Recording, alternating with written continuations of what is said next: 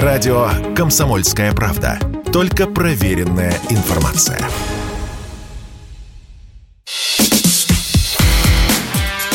Диалоги на Радио КП.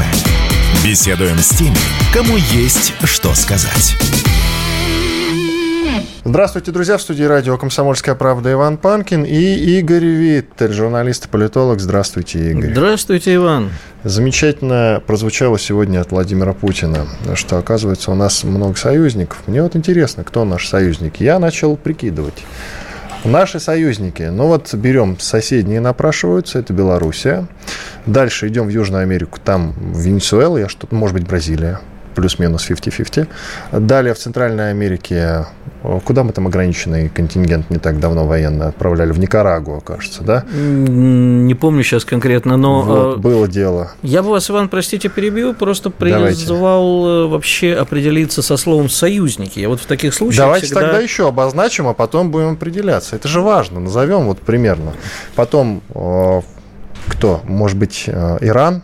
И в Африке э, страны типа ЦАР. Вот, все. Ну, а вот теперь между... определяемся со словом союз. Ну, во-первых, Владимир Владимирович сказал, что у нас на всех континентах есть союзники, поэтому как-то вот нужно... А было... в Австралии у нас кто? Вот, я тоже задумался о том, кто у нас в Австралии, но если вы видели, недавно ходила такая картинка, не картинка, а видео про кенгуру, которое пытается проникнуть в российское посольство в Австралии, абсолютно серьезно. Такое впечатление, что оно пыталось биться. Бил, билось об забор, пыталось перепрыгнуть. Так что, может быть, кенгуру наши союзники. Но если серьезно, то... Тогда успех на нашей стороне, потому что кенгуру я не... животное серьезное. Я очень плохо понимаю слово «союзники». Союзники в чем? А экономические союзники, ну, я вам приведу сейчас э, хороший пример. Вот буквально недавно выясняется, что накануне событий 24 февраля и даже позже а саудиты в лице крупного частного фонда ввели в российскую экономику полмиллиарда долларов. Кстати, саудиты угу.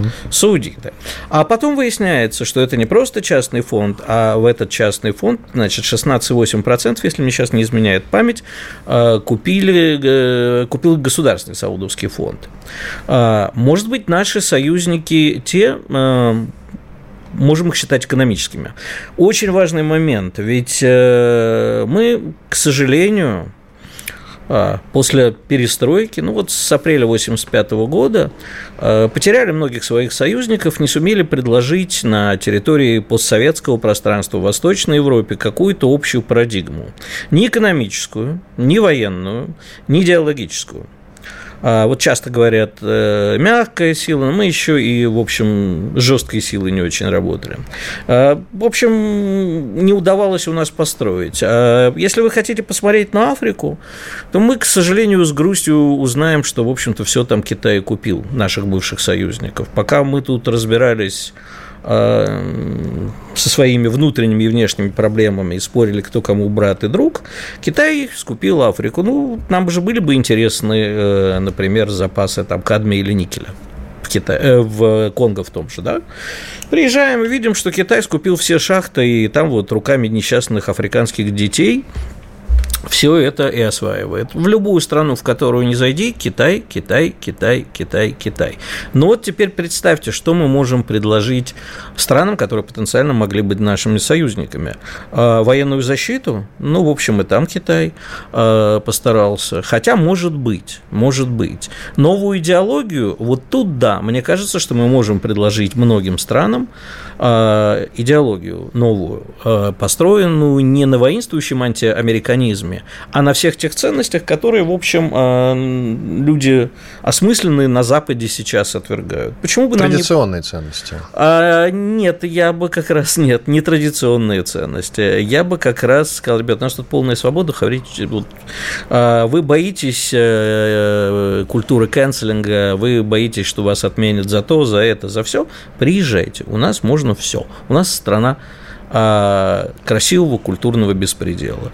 Вот такое может быть. Вообще, понимаете, э, с Китаем тоже трудно очень говорить, потому что при Китае вообще слово партнерство с Россией в Китае лучше как-то употреблять. Я один раз в жизни у меня брал интервью китайское телевидение, и я сказал, что мы, к сожалению, сейчас, в общем, младший партнер Китая в экономике, да, в какой-то момент. Они сказали, ни в коем случае, чего. Это никогда нельзя показывать по нашему телевидению.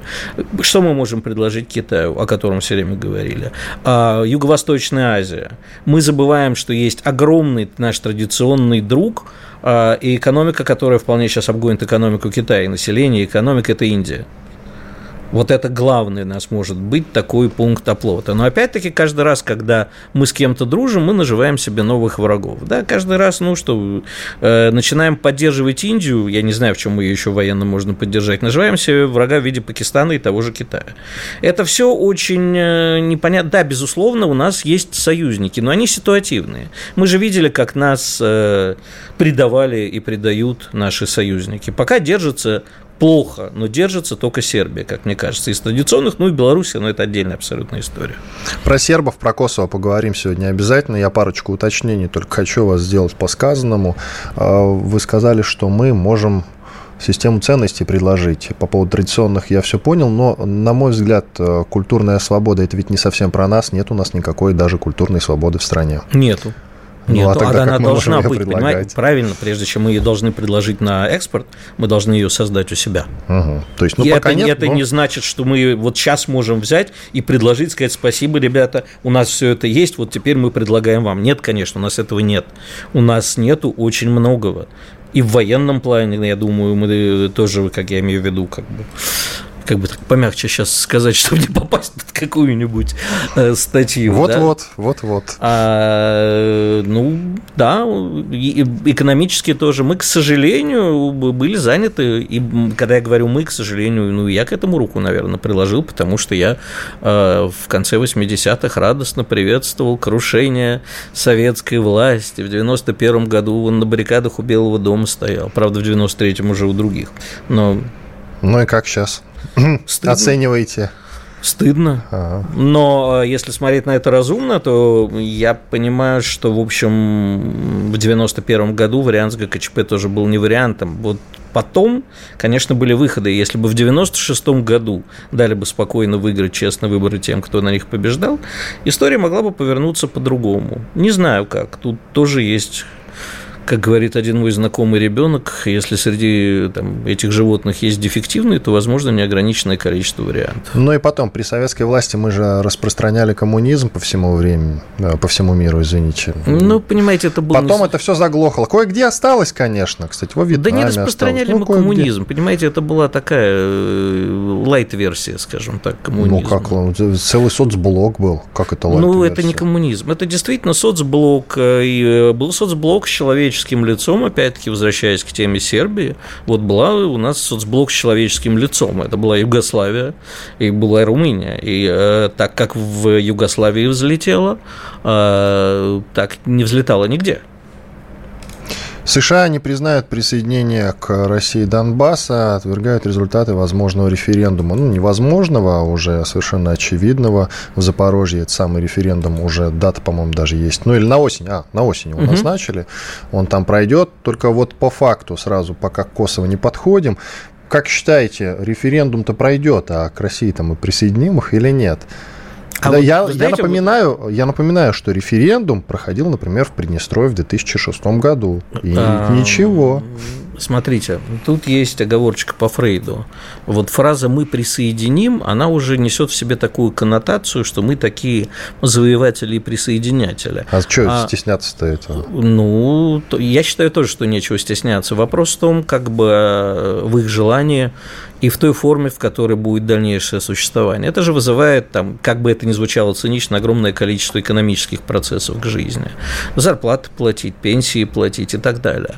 А, и, в общем, не забываем, что, в принципе, а если посмотреть сейчас на экономическую подоплеку происходящего, которая тоже достаточно цинична, вроде как э, спецоперация идет, а все продолжают друг с другом торговать. Это вообще очень смешно, когда призывают не давать русским визы, а с Россией вовсю продолжают торговать. Такой знаете, западный цинизм. И что касается экономических процессов, вот скажите, э, там, на Украине огромные залежи полезных ископаемых, очень нужных. Как вы считаете, весь остальной мир, которому они прямо позарез, потому что, возвращаясь к теме Китая, да, где Китай все скупил, никто сейчас не хочет не только от России зависеть с дешевыми энергоносителями, но и от Китая. А вот на Украине такие огромные запасы. Они же там будут биться не за Украину до последнего, вот там весь Запад и Восток встанет по-серьезному. И любая попытка присоединения будет у них вызывать уже, конечно, будут считаться переходом за красную черту. А нам бесполезно к ним апеллировать, бесполезно тыкать в Косово, да, в котором никакого полноценного референдума не было. Как мы помним, косовские сербы на 99% отказались участвовать в этом референдуме. И сейчас, конечно, что бы ни было, конечно, никто ничего не признает. Мы должны перестать надеяться, что кто-то что-то признает, что где-то пойдут. Нам не нужно думать, как, как бы с нас сняли санкции. Наоборот, нам надо научиться жить так, чтобы мы были независимы в этом. Ну, как Иран вы имеете в виду? М? Как Иран. Э, я бы не хотел приводить пример Ирана. Я думаю, что мы должны быть круче Ирана, конечно. Иран все-таки на своем параллельном импорте, вот я не знаю, были ли вы в Иране, но вот в Иран в параллельном импорте э, так и живет. Ну, хорошо или плохо, кстати, вот у нас секунд 40 остается до конца первой части. Как вы оцениваете уровень жизни в Иране? Я не был в Иране, я не знаю. Я тоже не был в Иране, но информацию некую имею, потому что как... Так и, и неплохо. Или так, так Давайте себе. определимся со словом неплохо. Относительно нет, катастрофы нет. Катастрофы нет. Ну, значит, в общем-то, и мы сдюжим, как мне это видится, по крайней мере. у нас другая абсолютная экономика.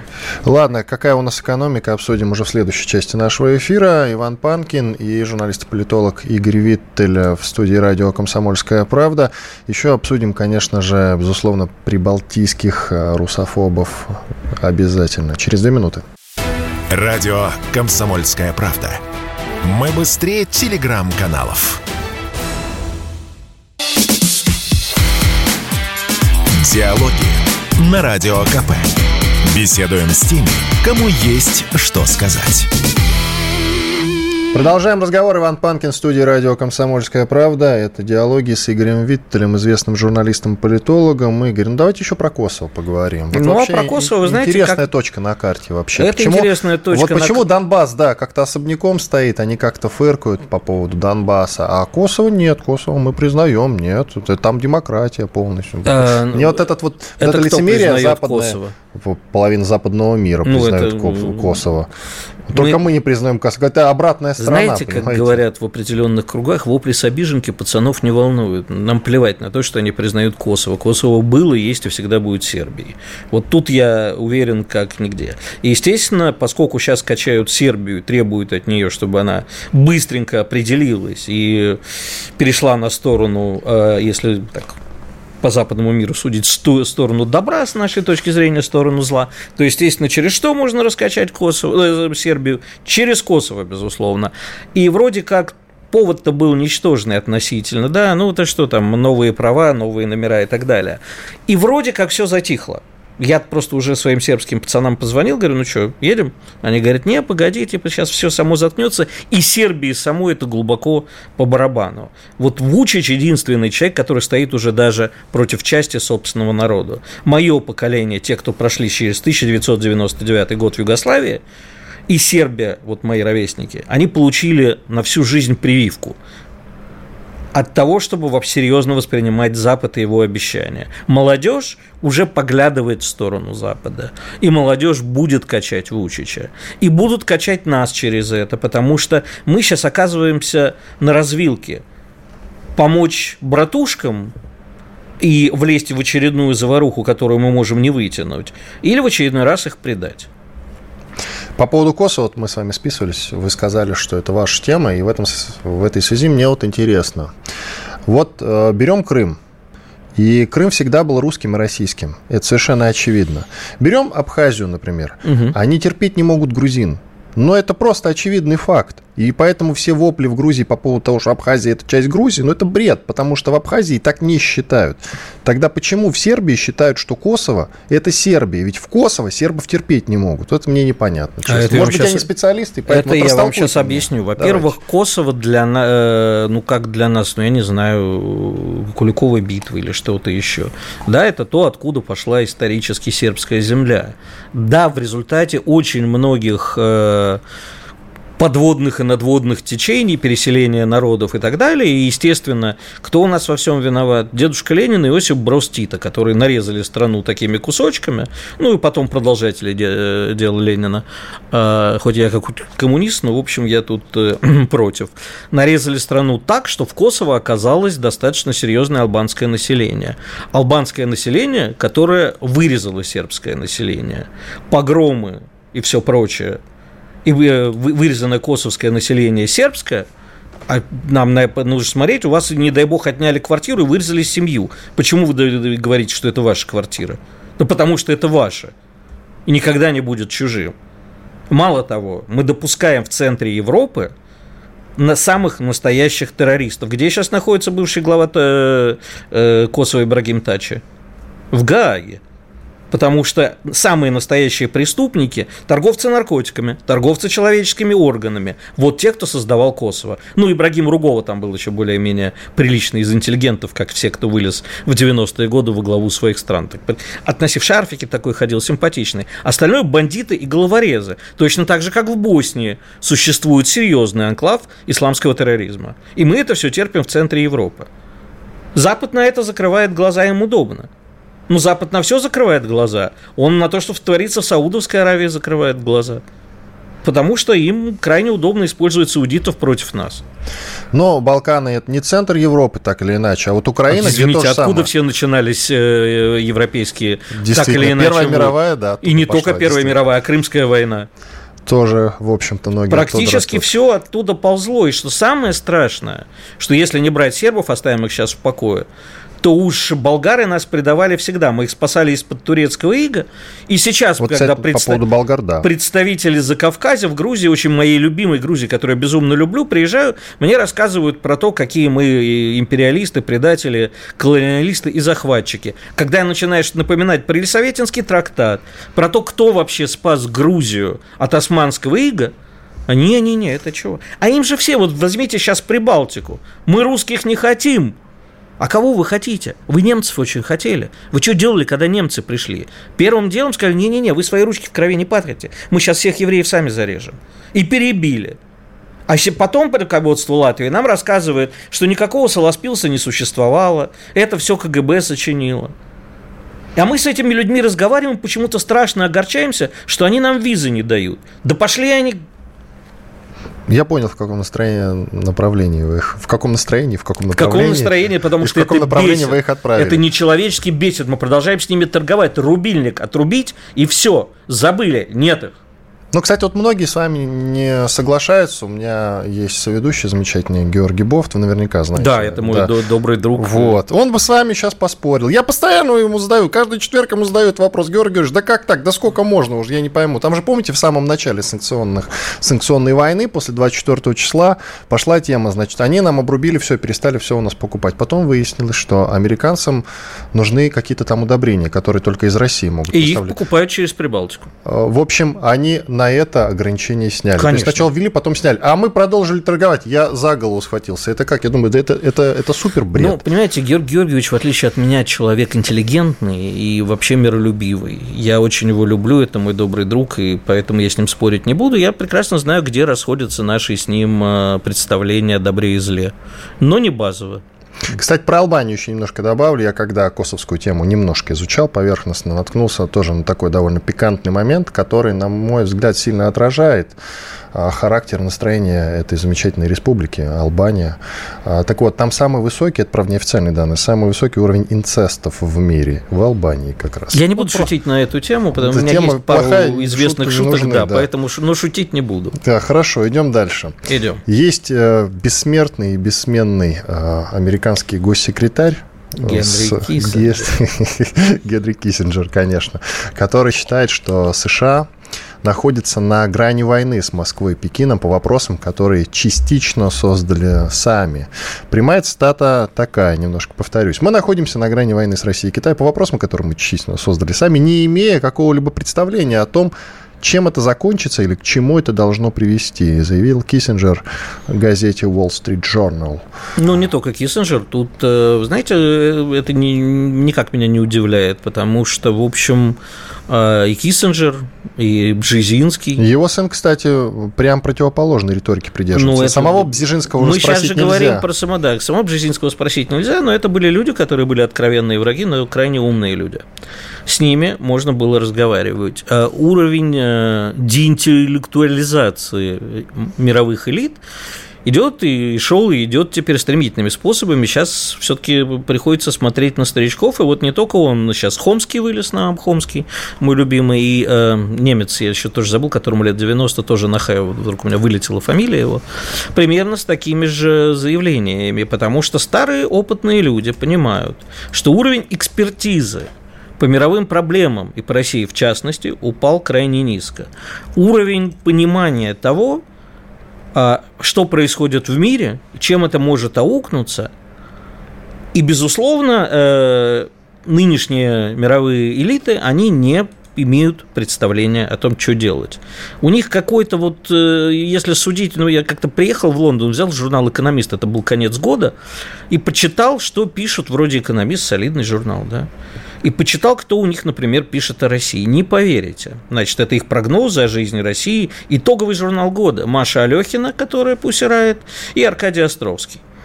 Ну, ребят, если вы с таким настроением слона не продадите. Это те люди, читаешь вот то, что, ну, по крайней мне хочется верить, что у наших врагов тоже есть хорошие think tanks, то, что называются, мозговые центры. Но общаясь с этими людьми, как-то я не заметил, то ли они все поглупели, и не только они, я с нашими тоже общаюсь. У нас тоже далеко не всегда люди соображают, что происходит в мире. Особенно вот такие эксперты, типа меня, которые ходят из программы в программу и рассказывают. А, я бы тоже хотел более глубокого знания от себя предмета. Тем не менее, ну что, удивляемся, Киссинджер молодец, начинает понимать. Вы сделали подпись в своем телеграм-канале «Виттель. Реальность». Подпись под этой новостью звучит так. Возраст мозгам не помеха, но иногда и не у всех. А что значит это? Ну, это не значит, что человек, только вот достигнув определенного возраста, остается и начинает быть умным. К сожалению, далеко не у всех есть. Куча пожилых мировых лидеров, которые а, люто ненавидят Россию, и эта ненависть слепит глаза. Ну, Байден вот, один из них? Э, да, конечно. Или он центрист и просто сейчас вынужден так себя Я, вести? Мне не кажется Байден здоровым человеком. Это, конечно, на мой взгляд, далеко. Ну, хотя, с другой стороны, я всегда поддерживаю Берни Сандерса, а уж там тоже дедушка. Ну, сейчас уже бессмысленно поддерживать Берни Сандерса. Ну, он я ушел дум... из политики, насколько я ну, понимаю. Ну, ушел, я просто говорю о том, что есть люди, как бы... Я люблю социалистов, поэтому Берни Сандерс мне был мил. А Байден, да, я думаю, что это тоже человек, который, а, ну, можно, конечно, еще предположить, что он работает на избирателя, но я точно знаю, что большинству избирателей глубоко пофиг, что происходит с Россией, которую они не могут даже на карте показать. Если увидели, опять-таки, тут по интернету ходил видеоролик, где, по-моему, в Штатах, да, они показывают на карте так, ну ладно, договорим уже после перерыва. Иван Панкин, Игорь Виттель. У нас 10 секунд осталось, успели бы договорить, ничего страшного. Иван Панкин, Игорь Виттель, журналист и политолог. 4 минуты отдыхаем, после этого продолжим. Оставайтесь с нами на радио «Комсомольская правда». Радио «Комсомольская правда». Никаких фейков, только правда.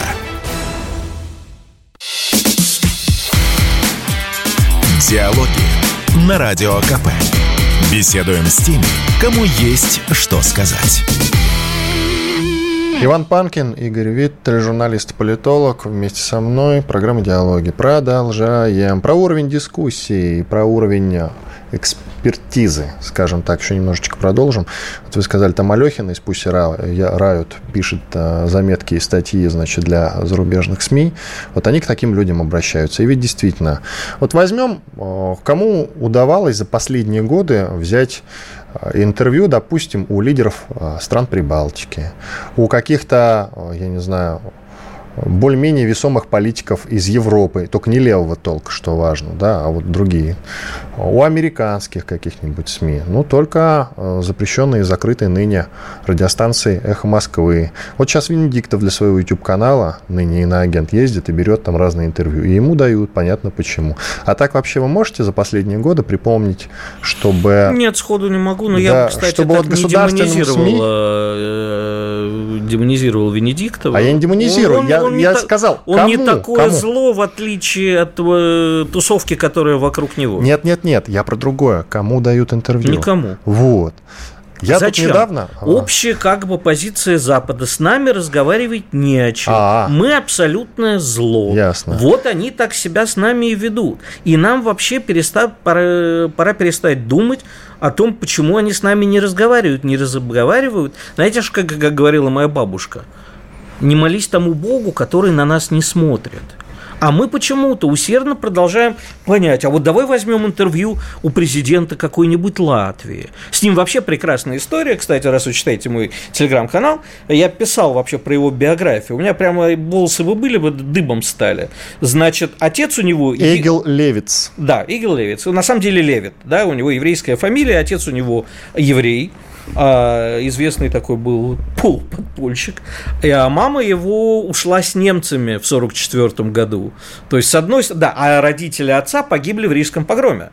Мама ушла с немцами, и, в общем, она из той тусовки, которая и устраивала эти погромы. Ее потом выслали, потому что она в результате оказалась в Восточном Берлине. Э, В семью депортировали, она на легальном положении скрывалась э, в Латвии.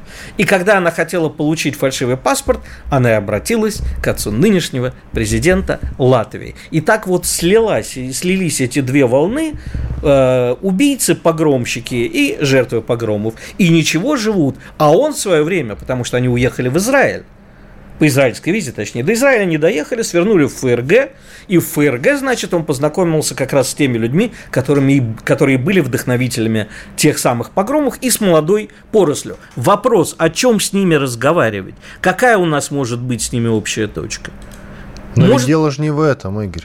Важен все равно так или иначе диалог и, знаете, вот э, чувство справедливости некое. Я вот один вам пример расскажу. Недавно прогуливался рано утром по своему району академически в Москве. И, значит, ко мне подошли американские журналисты. А как они Их- здесь оказались, мне Я интересно? понятия не имею. Ну-ка, наверное, корпункт какой-то. Я не- об этом с ними не Гнать- разговаривал. Они хотели гнать, взять у меня... Они делали стрит-ток какой-то. Значит, разговаривали с людьми. И тут им не повезло, как- напоролись они на вас. Да, я им честно сказал, что я, значит, э, журналист э, издания радиостанции, которые они считают прокремлевской, комсомольской правда. Они сразу поняли, о чем речь. Они, конечно, интервью у меня брать не стали по этому поводу, да, расспрашивают, что да как. Но мы так или иначе без камеры с ними пообщались. И когда они мне говорили, вот у вас все плохо, и вы скоро загнетесь, я, ну, в принципе, э, разговорился с ними.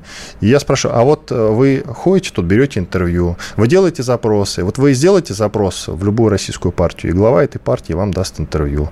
Вы, в принципе, Песков у нас, пресс-секретарь, сдает интервью направо-налево иностранным СМИ, причем делает это на английском языке. Вот ваши премьер-министры или любые политики могут на русском хотя бы пару слов сказать? Нет. Вы периодически берете интервью Владимира Путина. даже- Левиц может, он говорит по-русски. Возможно. Периодически берете интервью у Владимира Путина, и, пожалуйста, он вам эти интервью дает. Спокойненько. Гос-СМИ, вот «Комсомольская правда», может у кого-нибудь из ваших политиков западных взять интервью? Бесполезно отправлять запросы. Безусловно. Вообще бесполезно. Мы А помним интервью с Байденом? Нет. Мы помним интервью с Трампом? Нет. Мы помним интервью с Обамой? Хоть одно? Нет. Их нет, этих интервью. А мы что, не отправляли запросы? Да хватит. Сколько угодно. Возможно. Вот и уровень дискуссии. Продолжим, кстати, про Прибалтику. Он ведь замечательно сказал, этот Левиц. Э, Значит, он сказал, что гражданство надо отнимать у тех граждан, которые Это ранее, прекрасно, да. Я сразу ранее латвийское гражданство собственно, а что получили. будет с их недвижимостью? В свое время Прибал, э, Латвия, одной из первых стран, э, сделала ВНЖ по, предоставля... по покупке недвижимости. Если мне сейчас не изменяет память, это было 150 тысяч евро где-нибудь на окраинах, и, кажется, 200 или 250 в Риге и Юрмале. Значит, после этого э, очень многие граждане Российской Федерации получили э, гражданство в Латвии. Э, Не вру, гражданство, господи, естественно, вид на жительство. А, не только граждане, кстати. Если вот там вы бывали в Латвии, могли в какие-то моменты заметить, что практически всю Латвию купили богатые узбеки. Нет, я был в Риге пару лет Ну назад, вот, и я э, не помню, правда. У меня были определенные друзья и есть, которые там вот бы ходили. Я прямо приезжал э, в Рижский аэропорт, и вот в этих VIP-лаунжах, которые выделены, там сидела куча узбеков, прямо купили эти комнаты. Наши вели себя гораздо скромнее. А И вот что теперь с этими людьми? Значит, какой пример подает Латвия цивилизованному миру остальному? Значит, мы тут ВНЖ сделали. Хорошо, вы имеете полное право лишить кого-то вида на жительство на основании там, любой фигни. А вот э, что вы будете делать с недвижимостью, которую они у вас купили? А? А деньги где? где? Экспроприируют. Ну, вы, если помните, в начале, там, когда Прибалтика начала отделяться, самое частое слово в прессе было реституция, да?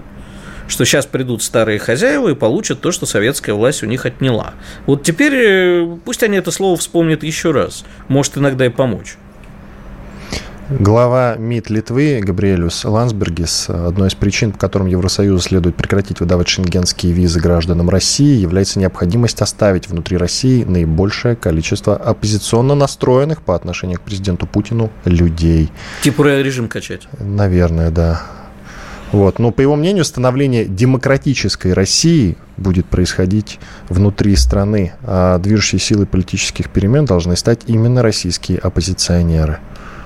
Но, видите, тут проблема в том, что они не понимают, как устроена страна, какие вот. тут настроения. Я Хотя вроде бы говорю, как бы прибалты рядом находятся. крайне да. низок. Они почему-то считают, что если сейчас у россиян отобрать шенгенские визы, то россияне дружно пойдут шатать режим это, ну, можно только над этим посмеяться.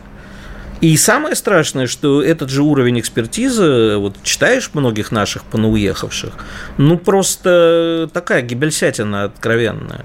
Гибельсятина – это хорошо. Ну, потому что мне прямо больно смотреть на некоторых людей, которых я знал в свое время хорошо, да. Вот я в свое время близко дружил, и прям был нормальный человек. Илюша Пономарев, наш бывший депутат Госдумы, сенатором, по-моему, не был. Ну, короче, вы знаете, о ком идет Да, речь. конечно. Вот сейчас читаешь то, что человек говорит – Думаешь, господи, ну ты что с тобой происходит? А ты что, выслуживаешься старший. перед новыми хозяевами? Я боюсь, что нет. Я боюсь, что они вот так же меня сейчас в чате попросили затронуть тему Олега Тинькова. Но самое простое объяснение – это сказать, что да, они себя так ведут, потому что хотят получить хорошее, теплое место, чтобы их воспринимали как равных и так далее. Они не понимают, что предатели не любят нигде. Тиньков На другая взгляд, история, мне кажется. Возможно. Но У вот, него там сын учится за рубежом. Возможно. Из-за него. Но мне кажется, что вот и Пономарев, и ему подобные действительно именно так чувствуют. Когда человек сам себе... Ведь самое страшное не, не пропаганда внешняя, а когда ты сам начинаешь верить в собственные бредни. Вот когда ты сам начинаешь верить в бредни, это вот крайне опасное. От этого сильно сходит с ума, хотя бы что уже поздно. По-моему, уже давно.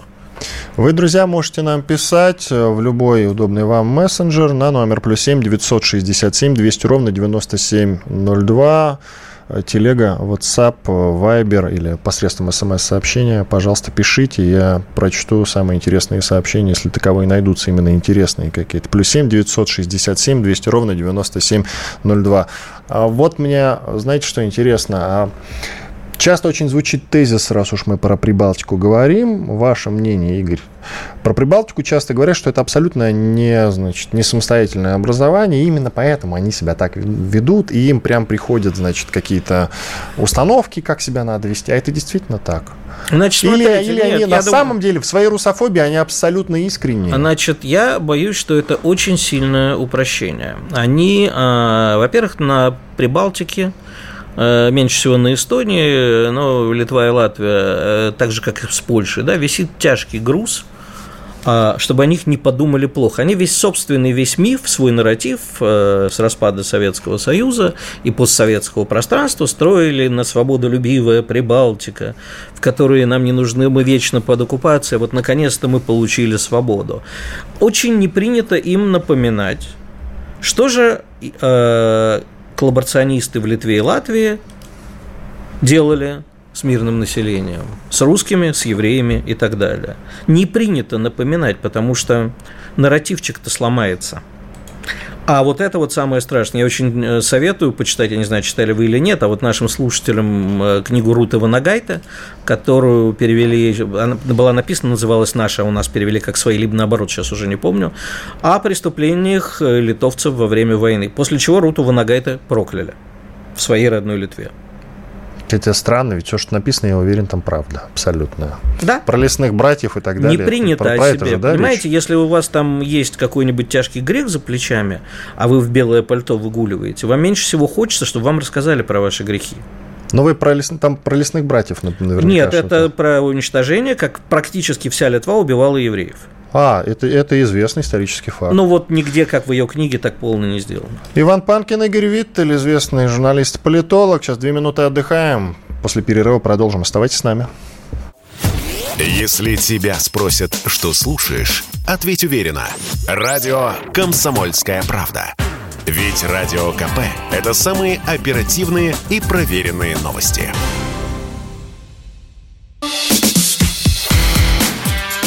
Диалоги на Радио КП. Беседуем с теми, кому есть что сказать. Иван Панкин, Игорь Виттель, журналист-политолог. Продолжаем. Напоминаю номер телефона, по которому вы можете написать свои сообщения. Интересно, я обязательно прочту ближе к концу эфира. Плюс 7 967 200 ровно 9702. Любой мессенджер используйте. Telegram, WhatsApp, Viber или посредством смс-сообщения присылайте свои эти самые сообщения. Я повторюсь, самые интересные какие-то а, прочту. Я вот, а вот, хотел а еще... вот из Латвии же пишут, из Латвии. Я вижу значок. У нас единый чат для сообщений просто. И вижу тут значок, что из Латвии вот номер отобразился. Они только сталинские репрессии помнят и говорят. О своих поступках нет. Говорят, такого не было. Ну, я же и говорю, я цитировал бывшего президента Латвии, который сказал, не было никакой слова спилза. Я вот что еще хочу сказать. Это сейчас мы абсолютное зло. Сейчас под шумок, и когда про нас немножко начнут забывать, все вспомнят про все. Вот если вы когда-нибудь бывали в Венгрии, может быть, видели в был, сувенирных киосках обычный брелок с картой Венгрии.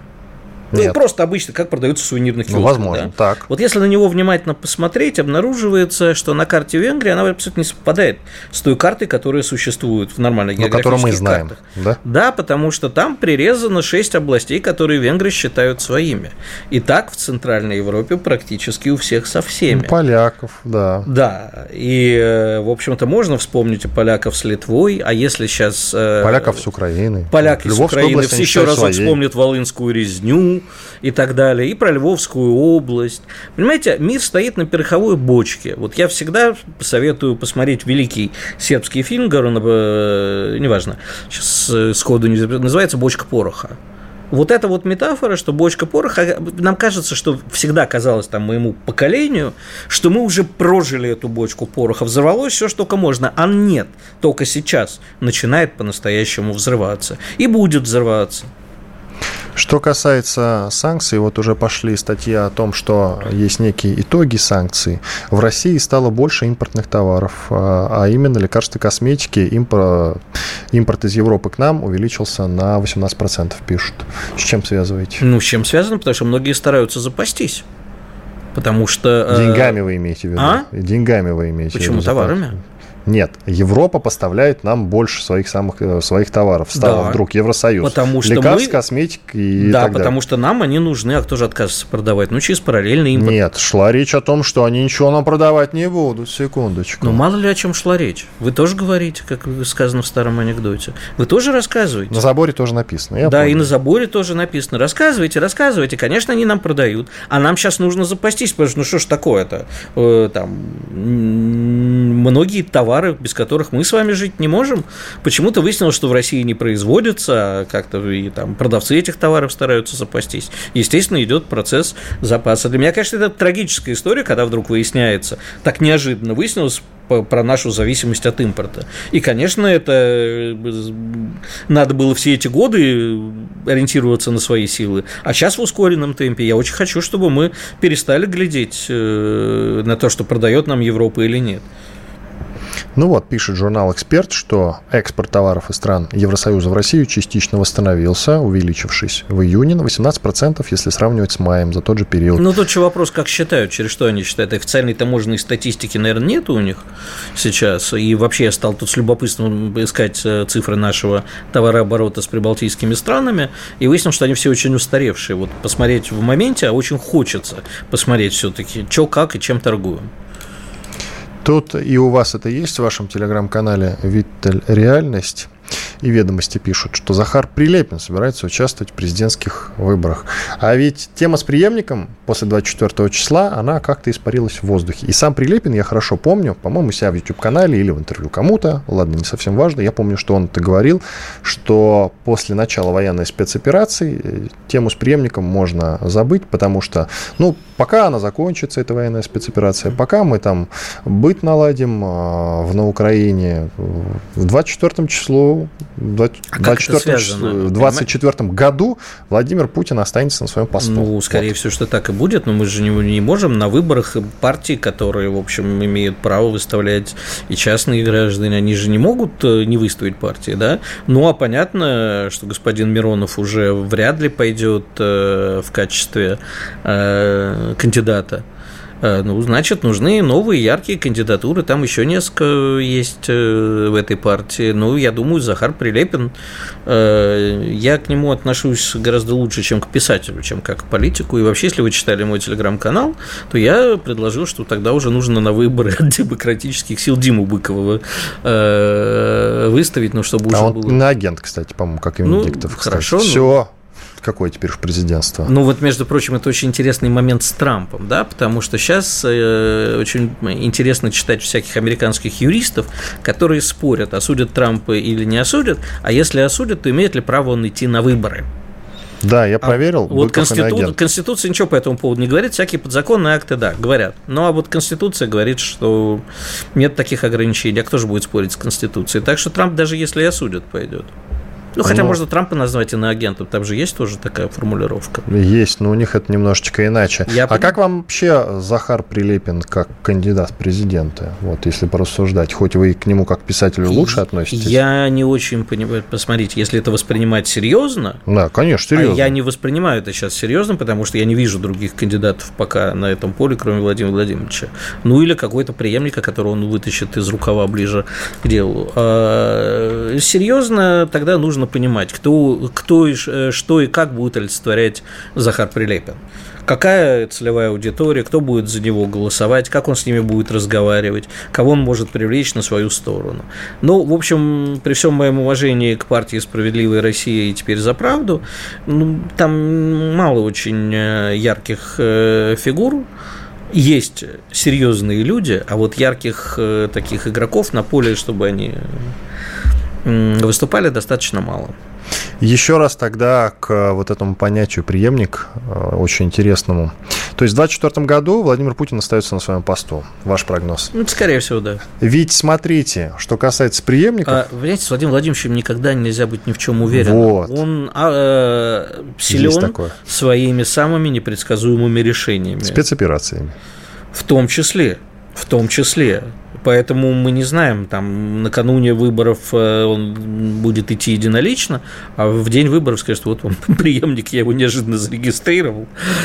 Так что вот проголосовали за меня, получите преемника. Тут гораздо интереснее посмотреть э, на нашего другого бывшего президента, который, в общем, последнее время, Дмитрий Анатольевич, выступает прямо э, как разбушевавшийся. Он прямо... С чем вы это связываете, кстати? Действительно. Не знаю, скорее ведь всего. Вот его риторика ведь... С... Давайте проследим, да, свобода лучше, чем и свобода, году в 11 да. сказал, по-моему, да? И тут вдруг вот такая агрессия. Да чем угодно. Чем Внутриполитические выборы. Обидно, что на него перестали обращать внимание, хочет о себе погромче заявить заявить. А в конце концов у нас вакантная должность э, Жириновского. То есть неформально как бы... Ну, на... ее Слуцкий вроде как занял. Ну, я же говорю не о конкретном должности, не о конкретном кресле, а о роли Жириновского вообще в российской политике. А Гр... какая у него была роль? Громкая... Многие скажут, шута у него была роль. Да какого никакого шута. Владимир Вольфович, царство ему небесное, был мудрейшим человеком. Это правда, когда с ним общаешься, вот в личной каком-то общении, мне довелось с ним общаться. Э, замечательно. Я, в общем-то, э, к партии-то отношусь серьезно, серьезно, а, за исключением там многих людей, которые использовали партию исключительно в таких своих корыстных целях, что вполне на это закрывали глаза и только радовались, когда за... Ну, не будем вдаваться в подробности. А сам Владимир Вольфович олицетворял, в общем, э, наверное, выпуск пара для большинства населения России, которое было недовольно и легко велось на такие лозунги. Куда-то надо было, знаете же, чем на Буденовке такая пимпочка была, чтобы пар выпускать, когда разум возмущенный кипит. Вот Дмитрий Анатольевич, видимо, решил сейчас, или его попросили, или он сам, поработать той самой пимпочкой. Прости, я надеюсь, что он меня не обидится за это сравнение. Э, но мы с вами об этом не узнаем. По крайней мере, не сегодня. Не дай бог, если узнаем. Ну, когда-нибудь все-таки узнаем. А, вот обидно действительно, что а, до военной спецоперации на Украине не дожили Жириновский, причем там совсем, вот, да, буквально. Который это все предсказал. Вселенская, да, вселенская несправедливость какая-то. Потом вот у нас висит в студии портрет Эдуарда Лимонова а, и Егор Эдуард Просвернин. Да, тоже И Егор Просвернин тоже. Вот мне лично вот как-то жаль. Вот эти люди сейчас интересно было послушать их мнение на этот счет. Итак, идем к финалу. Мне нужна от вас такая адекватная, взвешенная и глубокая, желательно экспертиза президента Зеленского, его трансформация. Вот э, он, помните, да, на чистом русском языке во время своей инаугурации говорил, и еще и замечания делал тем, кто из зала его поправлял, что хватит разделять народ. На чистом русском он говорил, его на украинском кто-то нам поправлял. Хватит разделять народ, мы будем народ соединять. И ну, то, к чему он пришел, с чем связываете? Я вот, если думаю, покопаться. что, во-первых, он э, абсолютно перестал стал себя разделять со своим героем Иваном Голобородько. Так, по-моему, звали. Но Голобородько главный. вообще про другое. Но он, тем не менее, он про то, про великую Украину, где все народы будут уживаться, где будет свобода, в отличие от проклятого Мордора и так далее. Это с одной стороны. А во-вторых, он абсолютно уверовал и до сих пор верует в то, что как бы он самостоятельный игрок. И поэтому он так и разговаривает. А он не самостоятельный. Нет, конечно. И он по-прежнему разговаривает с Западом, как будто Запад ему сильно должен что-то. А Запад ему должен? Как не знаю, ему моральный долг, может быть. Может, ему сказали, вот ты сейчас выстоишь против России, за это получишь плюшки. А тут он понимает, что, в общем, с пацанами не удалось, и денег не заработал, и с пацанами нехорошо получилось. Тут вот на секунд 30 остается. Газета «Гардиан» написала, что Запад может зимой нанести Украине удар э, в спину. 20 секунд, коротко. Как вы считаете, откажется Запад от проекта под названием «Украина»? Ну, Или не в эту зиму? Не, не публично, но потихоньку уже дают назад. Конечно, конечно, будет не отказываться. Иван Панкин и Игорь Виттель, журналист и политолог. Всего доброго, до свидания. Спасибо большое, Игорь. Спасибо, Иван. Диалоги на Радио КП. Беседуем с теми, кому есть что сказать.